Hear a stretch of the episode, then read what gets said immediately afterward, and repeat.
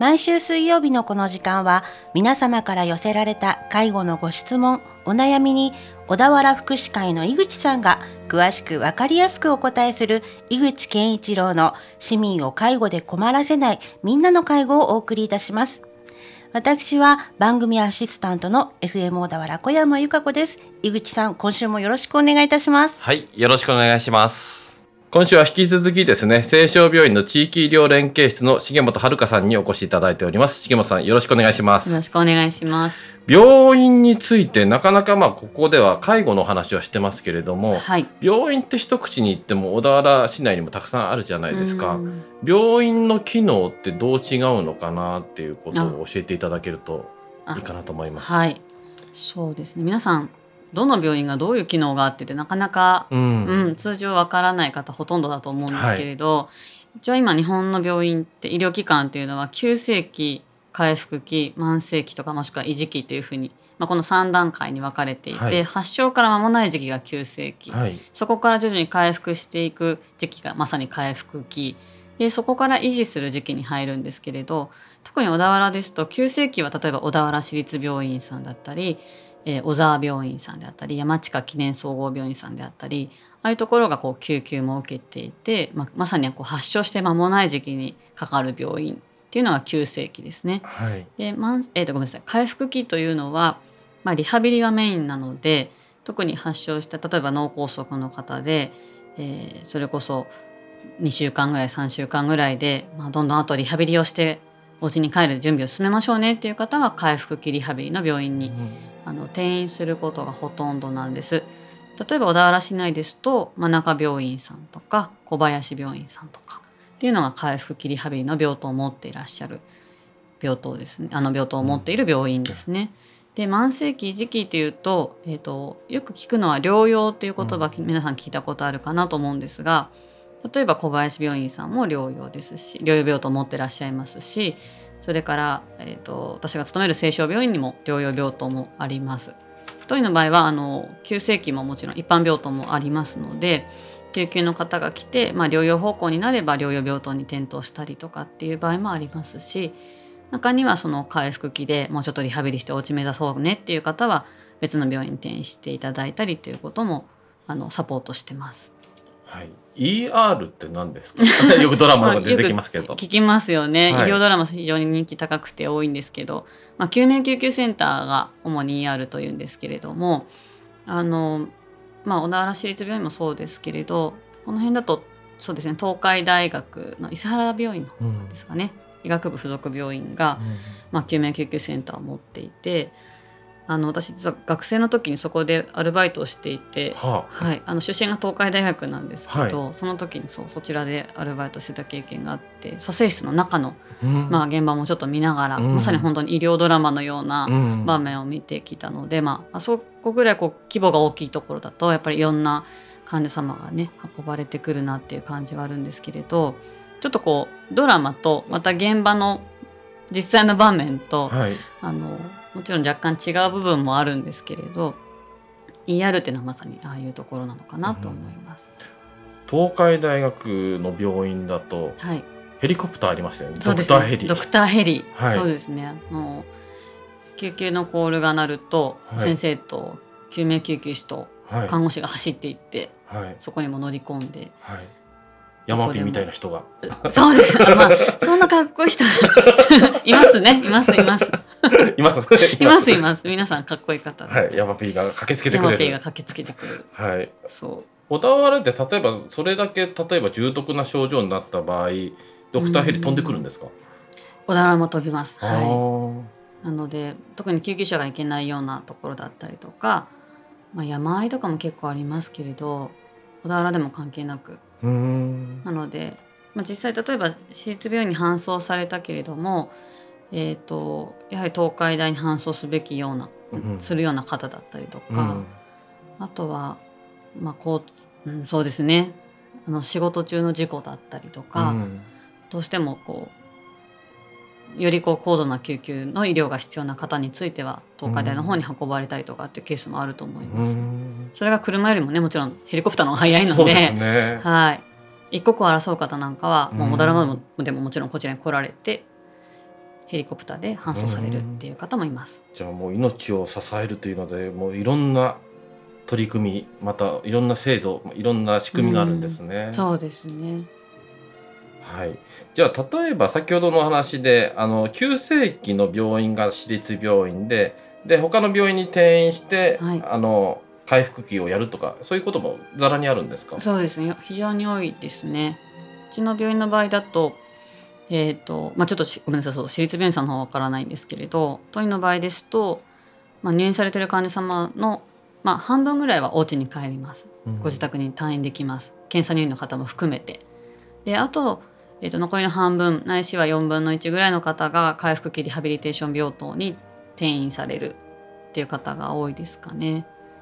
ぱりあの発症して1週間2週間ぐらいは点滴をしたりとかあとはその手術をされてる方なんかだとやっぱり頭の解凍手術するとちょっと回復までやっぱり時間がかかるのでそういった方は、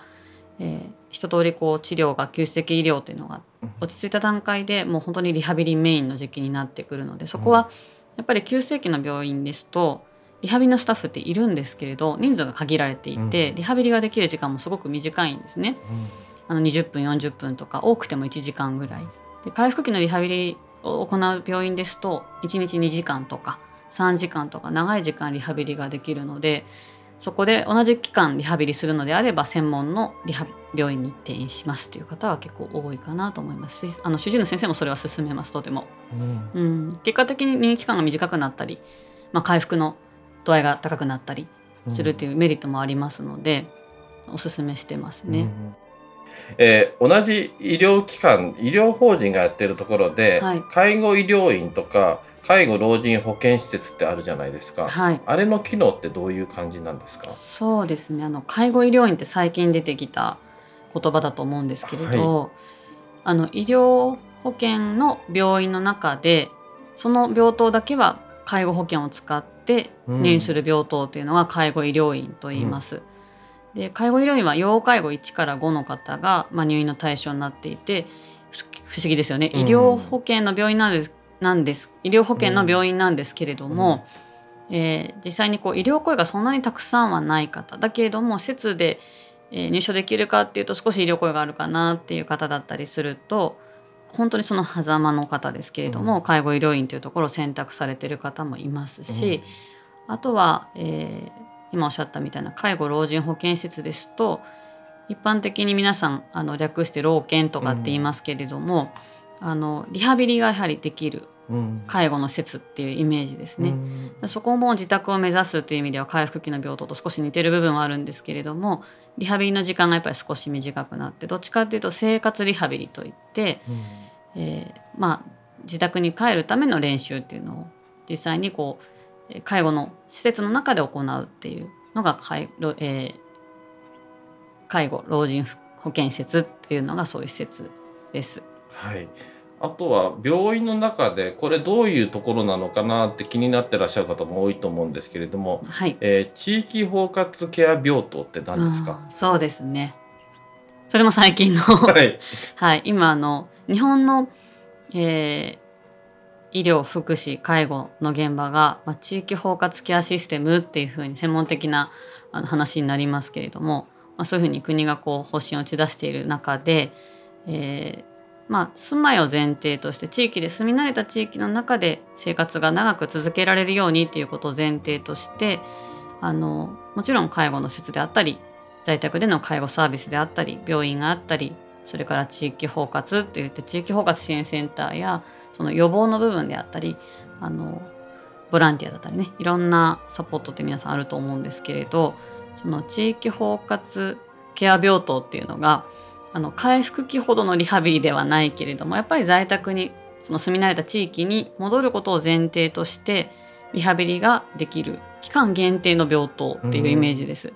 あの回復期も一応入院されてから退院まで5ヶ月っていうリハビリの期限はあるんですけれど地域包括ケア病棟ですとそれから60日、まあ、約2ヶ月間っていう短い期間の中で本当に仕上げのリハビリだけやりたいとか逆にあのお家で暮らしてたけれどもなかなかちょっと独居生活一人暮らしが難しくなってきたっていう場合にちょっとこ一時的に、まあ、介護疲れの軽減であったり少しリハビリしてもう少しご状態が良くなってからまた自宅に戻ろうとかっていう方がご入院される、まあ、利用される病棟っていうのが地域包括ケア病棟と言います。これは65歳以上の高齢者じゃなきゃ使えないんですか？いえあのー、必ずしもそうとは限らないですねあの年齢が若い方でもご病気があれば対象にはもちろんなりますので中にはあのレスパイト入院といって、まあ、若くしてご病気発症された方なんかも入院の対象にはなってます。じゃあそこをつなげるのが重本さんとかの仕事。そうです。あようやくつながりました。何の意図してもして話聞いてましたけれども。じゃあどういうところに転院するかとか、うんどういうふうにしていくのかって考えて相談に乗りながら一緒に作っていくというのが医療ソーシャルワーカー。そうです。3回目にしてようやくストンと落ちました。腑に落ちましたやはりどの病棟に入院するとかあのどういうところがいいかって皆さんわからない方がとても多いので実際に今のお体の状態で持ってらっしゃるえー、社会資源であったりとか活用できるものって何かなって一緒にこう精査っていうんですかね考えながらここがいいんじゃないかなとお勧めしたりできるのは、うん、うん、あるかとは思います。なるほど。じゃあ急性期の患者さんにはこういう回復期のところに行って、はい、で回復期の患者さんにはこういう慢性期のところに行くっていうところをつなぎ合わせていくそうですね。でそして地域に出てくる時に、まあ、あのこういう介護の仕組みとかあるよとかあの、訪問看護とかあるよとか地域のお医者さんとも連携するという。そうです。それをサポートするお仕事。そうです。はい。3回でようやく完結しました いや今医療機関はとても大変な状況でお忙しいだと思いますけれども、うん、お時間を割いていただいてどうもありがとうございます。ありがとうございます。もっともっとまた重本さんからお話聞きたいと思うのでぜひまたご出演ください。ありがとうございます。本日はどうもありがとうございました。ありがとうございました。井口健一郎の市民を介護で困らせないみんなの介護では、介護に関するご質問、ご相談をお待ちしております。メールは fmo.fm- 小田原 .com。フ